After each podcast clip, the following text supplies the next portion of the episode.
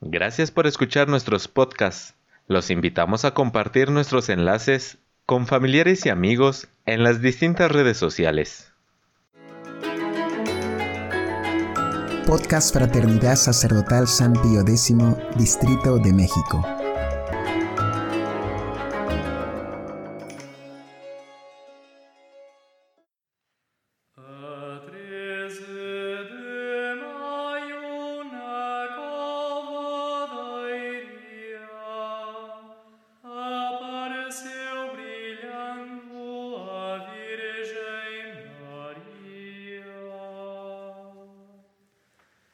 Dios nunca muere. Número 52. La Constitución de 1917. Por el Reverendo Padre Fidel Puga Cuevas. Fraternidad Sacerdotal San Pío X.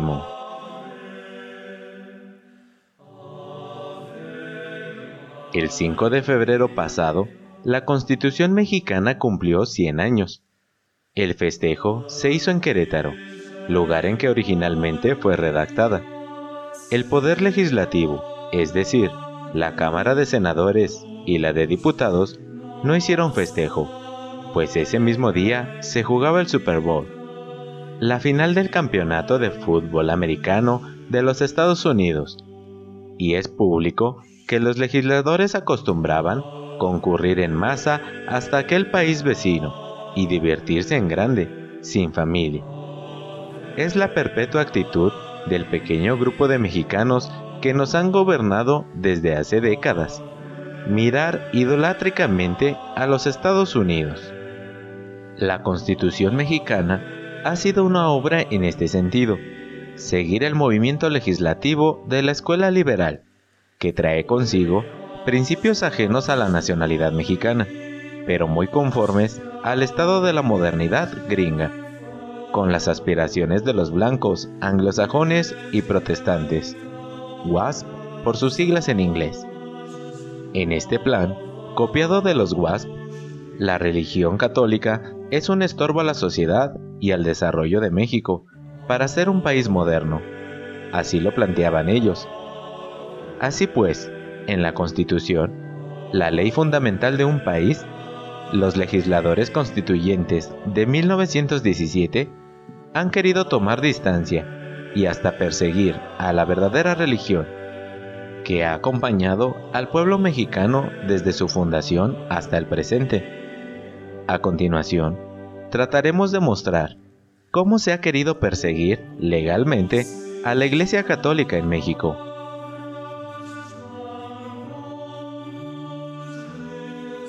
sociedad que debe ser reconocida.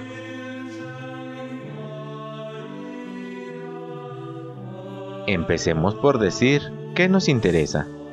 Primeramente, el tema religioso de este ordenamiento legal. No obstante, que hay otros elementos esenciales a la patria, violentados por esta ley. La Iglesia Católica es una sociedad que, por sus altos fines, la salvación de las almas, requiere protección especial y libertad de acción.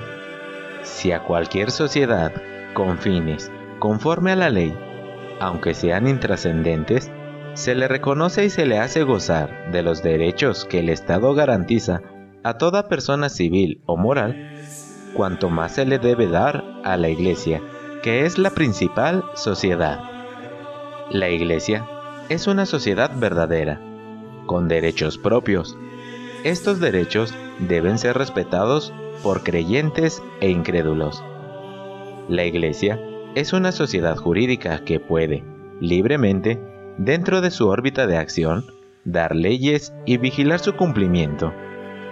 La Iglesia es una sociedad distinta del Estado y no debe ni puede, sin traicionarse a sí misma, sin desobedecer a Dios, admitir injerencia alguna del Estado ni en su doctrina ni en su jerarquía, ni en todos los medios necesarios o útiles para su fin supremo.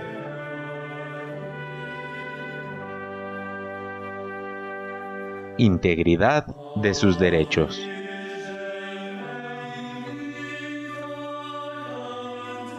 La Iglesia tiene derechos, dimanados de su misma constitución divina que el Estado no puede ni desconocer ni violar. Y son enseñar libremente sus dogmas y moral a los adultos y a los niños súbditos suyos, no solo en los templos, sino también en las escuelas y proscribir las doctrinas erróneas y malsanas. Administrar con entera independencia los sacramentos.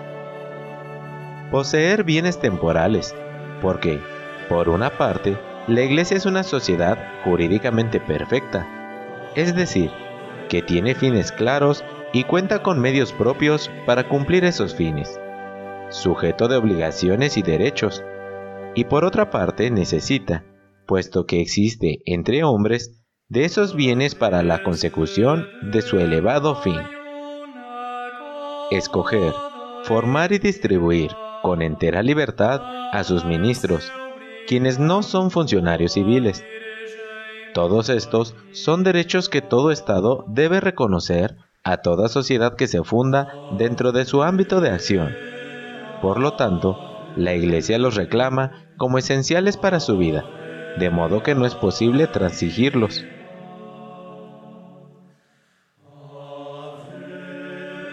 No reconocida, pero perseguida.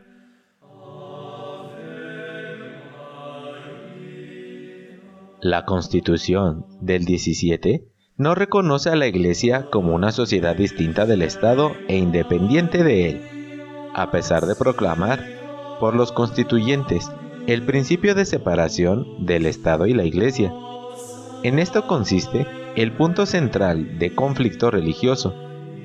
Hasta 1857, la Iglesia Católica era ante la ley una sociedad verdadera, jurídica, distinta del Estado, independiente de él, pero unida a él. Después de 1857, era reconocida separada del Estado desde 1917 para la ley no es una sociedad y sin embargo está esclavizada por el Estado.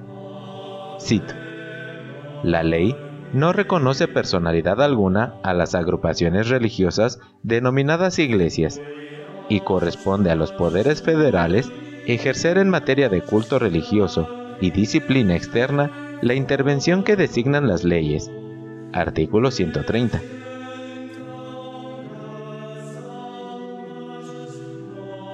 amordazada. Respecto a la enseñanza, la Constitución de 1917 viola el derecho de la Iglesia para enseñar libremente sus dogmas y moral, para proscribir las doctrinas erróneas y perjudicales. La enseñanza, cit, debe ser laica en todas las escuelas primarias, aun en las privadas, se prohíbe a los ministros del culto y a las corporaciones religiosas establecer y dirigir escuelas primarias. Artículo 3. Y los ministros de culto no podrán criticar las leyes ni los actos de los gobernantes. Las publicaciones periódicas de carácter profesional, ya sea por su título o por sus tendencias ordinarias, no podrán comentar asuntos políticos nacionales ni informar sobre actos de autoridades del país. Artículo 130. Con todo esto, se quita toda posibilidad de discutir siquiera los errores contra los dogmas o la moral que pudieran venir de parte de la legislación, de los actos de los gobernantes o de la enseñanza oficial, pues sobre estos asuntos la Iglesia no puede hablar ni por medio de sus ministros, ni por medio siquiera de los seglares. Quedó amordazada.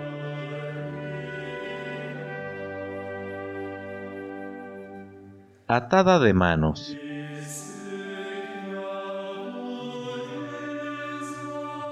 Aún más, la Constitución de 1917 viola el derecho de la Iglesia para administrar con independencia los sacramentos. El ordenamiento persecutorio dice, cito, el matrimonio es un verdadero contrato civil. Este y los demás actos del Estado civil de las personas son de la exclusiva competencia de los funcionarios y autoridades del orden civil, y tendrán la fuerza y validez que las mismas les atribuyan. Artículo 130. Fin de cita. Si el Estado se concretara únicamente a declarar que sólo los matrimonios civilmente registrados gozarían del amparo de la ley, nada tendría que objetarse en un régimen de separación Iglesia-Estado, como el que los constitucionalistas proclaman. Pero aún dentro de este régimen, y conforme al uso de los países cultos, la Iglesia tiene derecho al culto público, derecho que es necesario complemento del derecho de administrar libremente los sacramentos. Pues bien, según la Constitución de 1917, el culto público, cito, debe confinarse precisamente al interior de los templos, y aún allí se le sujeta a la intervención y vigilancia gubernamental. Artículos 24 y 130. Y la violación es más clara aún por las palabras del artículo 24, que tanto pregonan los defensores de la Constitución como expresión perfecta de la libertad de conciencia y culto. En efecto, allí se concede a todo hombre libertad para ejercer los actos de culto que estime conveniente. Cito, siempre que dichos actos no constituyan un delito penado por la ley. De suerte que si un sacramento es declarado acto penado por la ley, no hay libertad para ejercerlo.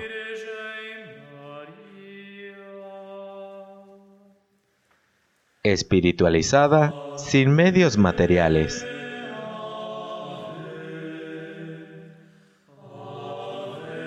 Por si fuera poco, la Constitución de 1917 viola el derecho de la Iglesia para poseer bienes temporales. Cito. Los templos se declaran propiedad de la nación y puede el gobierno federal destinarlos a otros usos. Artículo 27. Así también queda igualmente abolido el derecho de propiedad de la Iglesia. Cito. Sobre los obispados, casas curales, seminarios, asilos, colegios, casas religiosas, instituciones de beneficencia privada y el de ejercer dominio alguno sobre bienes raíces o capitales impuestos sobre ellos? Artículo 27. Se ordena, pasen al dominio de la nación los que actualmente poseyere, por sí o por interpósita persona, y se concede acción popular para denunciar los bienes que se hallaren en este caso, bastando la prueba de presunción para fundar la denuncia. Artículo 27. Para también prohibir a los ministros heredar aún de particulares si no son parientes cercanos. Artículo 130. De la misma manera, la Constitución se entromete en la intimidad de la sociedad eclesiástica violando el derecho a escoger, educar y distribuir a su beneplácito a sus ministros, a quienes indebidamente se considera como funcionarios civiles. A los sacerdotes y religiosos no se les considera como ministros de culto, sino como simples profesionistas sujetos a las leyes que sobre la materia se dicten. Artículo 130. Y al revés de lo que se hace con los demás profesionistas, se les exige ser mexicanos de nacimiento. Artículo 130. Se da facultad a las legislaturas de los estados para determinar su número máximo. Artículo 130. Se les prohíbe el ejercicio de sus derechos. Artículos 53, 59, 82 y 130. Y meramente cívicos. Artículo 3, 27 y 130. Y lo que es peor aún, y un punto en que la Iglesia no puede ceder jamás, se les obliga a un registro, no en su calidad de ciudadanos y por simple estadística, lo cual nada tendría de malo y se usa en muchos países católicos sin conflicto alguno, sino en su calidad de sacerdotes, como un reconocimiento de parte de cada sacerdote de la autoridad del Estado en el gobierno de la Iglesia y como un control sobre la Iglesia por parte del Estado, que eso, y no otra cosa, significa la prescripción relativa al artículo 130. Y finalmente, se prohíbe el establecimiento de las órdenes y congregaciones religiosas de hombres y de mujeres.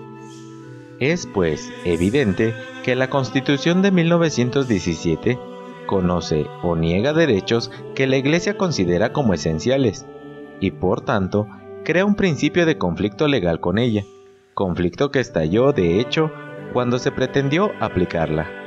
No es pues necesario demostrar lo que añadíamos. Desde 1917, la Iglesia no es, para la llamada Constitución, una sociedad y sin embargo está esclavizada por el Estado. La Iglesia protestó. La Santa Sede protestó en dos ocasiones, primero por boca de Benedicto XV y después por Pío XI, siendo más significativo el mensaje de estos dos párrafos. Cito, No hace falta recordaros, ya que lleváis mucho tiempo siendo agravados con tales cosas, pues inicuos sean los derechos y leyes que entre vosotros han sancionado gobernantes enemigos de la Iglesia contra los católicos de la República Mexicana. Estas leyes tan lejos están de fundarse en la ordenación de la razón y de mirar como debieran el bien común, que ni siquiera parecen merecer el nombre de leyes. Pío XI, 2 de febrero de 1926. Aquellos que idearon, aprobaron y dieron su sanción a dichas leyes, más bien creyeron en su soberbia y demencial poder, disgregar y echar por tierra la casa del Señor sólidamente constituida y firmemente apoyada sobre la roca viva. Ciertamente, estaban poseídos de un ciego furor de dañar de todas maneras posibles a la iglesia. Pío XI, 16 de noviembre de 1926. Aparte del episcopado mexicano, que lo hizo en por lo menos tres ocasiones, protestaron los colegios episcopales de tres países, Estados Unidos, Francia y España, además de 24 obispos de diferentes diócesis.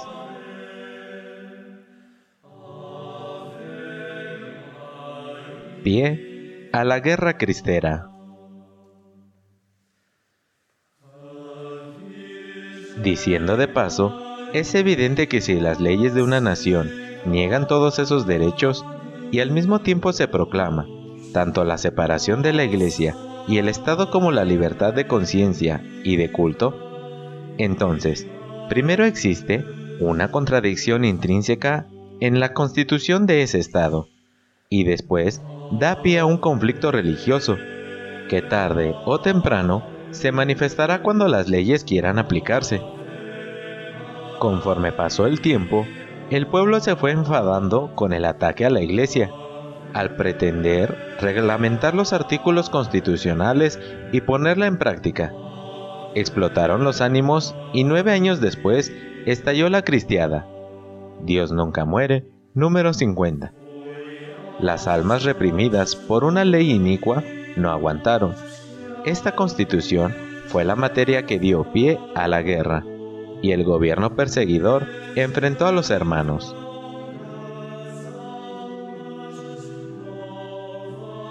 nunca se satisfizo al pueblo.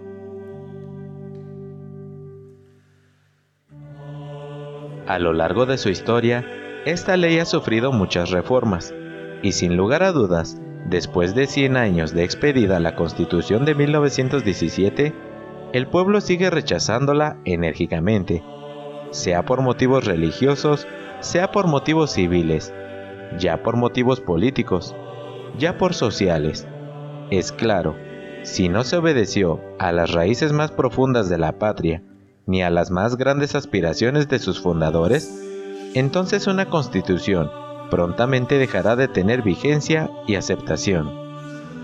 Por cierto, el mismo día del aniversario de la constitución, pero en el estadio del Super Bowl, después se descubrió un periodista reconocido, robó la camiseta del lanzador campeón valuada en muchos miles de pesos. Esto nos hizo recordar un tema de Donald Trump, hablando de algunos mexicanos ladrones que llegan a Estados Unidos a abusar de la confianza del anfitrión. Sin embargo, creo que es peor el robo de ideas que el de camisetas. La camiseta se pudo recuperar, pero las ideas revolucionarias se las quedan, se festejan y se continúa destruyendo con ellas. Si en vez de robar, las castas gobernantes de México gobernaran y legislaran con ideas nacionales, no necesitaríamos depender del vecino del norte. Sin embargo, parece que no lo entiende. ¿Será necesario entonces cambiar al pequeño grupo de familias que nos han gobernado desde hace décadas? Necesitamos un plan propio, nacional, y por nacional, católico. Todo esto debe despertar el interés para todo católico combativo, a luchar por los principios fundacionales de la patria mexicana. Dios y nuestros derechos, es decir, la vida, el campo productivo, la educación libre y la libertad de la Iglesia, la lucha por Cristo Rey.